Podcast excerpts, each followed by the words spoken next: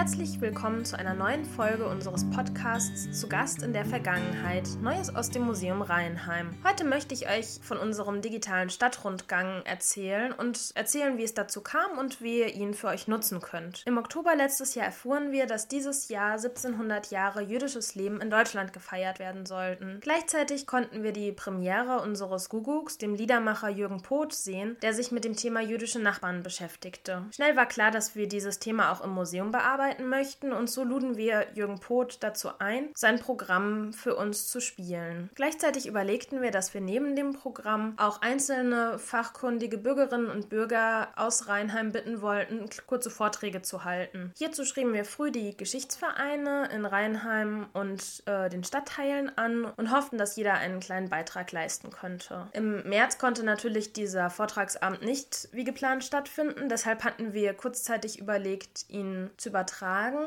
Allerdings waren zu diesem Zeitpunkt im März die Inzidenzzahlen inzwischen so hoch, dass wir uns nicht mal mehr das trauten. Zehn Leute in einem Raum wären zu viel gewesen. Wir überlegten, wie wir unsere Ideen dann trotzdem umsetzen könnten und beschlossen, einen Aufsatzband zu veröffentlichen, in dem die einzelnen Vorträge quasi in Schriftform zu finden seien. Außerdem überlegten wir, wie wir einen digitalen Stadtrundgang umsetzen könnten, den sich dann jeder oder jede für sich angucken könnte. Heute sind wir wieder an einem Punkt, an dem die Inzidenzzahlen steigen und an dem es vielleicht gut ist, eine Alternative zu Veranstaltungen im Innenraum zu haben. Wir haben alle, die im März einen Vortrag hätten halten sollen, gebeten, sich mit uns für ein Video zu treffen, das wir gefilmt, geschnitten und hochgeladen haben. Diese Videos sind zum einen über die QR-Codes an den Häusern oder an den Orten um, aufzurufen. Man kann sie aber auch über unsere Museums-Homepage aufrufen, wenn man sich gerade nicht in der Nähe von Rheinheim aufhält oder wenn es zu nass und zu kalt ist und man gerade nicht vor die Tür möchte. Im September konnten wir unseren Vortragsabend dann doch durchführen und konnten interessierten Bürgerinnen und Bürgern von den Spuren jüdischen Lebens in Rheinheim erzählen. Gerade nach diesem Vortrag wurde uns klar, welchen Vorteil unser digitaler Stadtrundgang natürlich hat. Er kann erstmal unbegrenzt angeschaut werden. Das heißt, es gibt keinerlei zeitliche oder örtliche Verpflichtung, um sich über jüdisches Leben in Rheinheim zu informieren. Insgesamt sind wir froh darüber, darüber sagen zu können, dass wir elf Orte bespielen können. In jedem einzelnen Ortsteil gibt es eine Station. Außerdem gibt es eine Station am jüdischen Friedhof in Großbiberau. Neben diesen Orten außerhalb vom Stadtkern Rheinheims haben wir den ähm, Dr. Jakob Goldmann Kindergarten mit einem Video bedacht. Auch wenn an diesem Ort nie jüdische Bürgerinnen oder Bürger lebten, ist er doch ein wichtiger Teil der Rheinheimer Erinnerungskultur, der nach dem jüdischen Arzt Dr. Jakob Goldmann benannt ist. In der ehemaligen Rheinheimer Altstadt gibt es weitere Stationen. Hier haben wir eine Station am Museum, die als Einführung gesehen werden kann und sich als erstes angehört werden kann, wenn man nach einer Reihenfolge gehen will. Wir erklären auch hier nochmal, wie es zu dem Stadtrundgang kam und was die Idee dahinter ist. Außerdem werden an diesem Ort viele Bilder gezeigt, die sich ganz konkret mit dem jüdischen Leben in Rheinheim auseinandersetzen. Ein weiterer Ort ist die ehemalige Synagoge an der Stadtmauer. Diese wurde bis in die 1830er Jahre genutzt, bis die neue Synagoge am Beat erbaut wurde. Auch an dieser Synagoge haben wir eine Hörstation. In der Darmstädter Straße sind gleich zwei Orte zu finden. Zum einen die ehemalige Tankstelle, an der wir uns über die 1920er Jahre unterhalten, als auch das Wohnhaus des jüdischen Doktors Jakob Goldmann.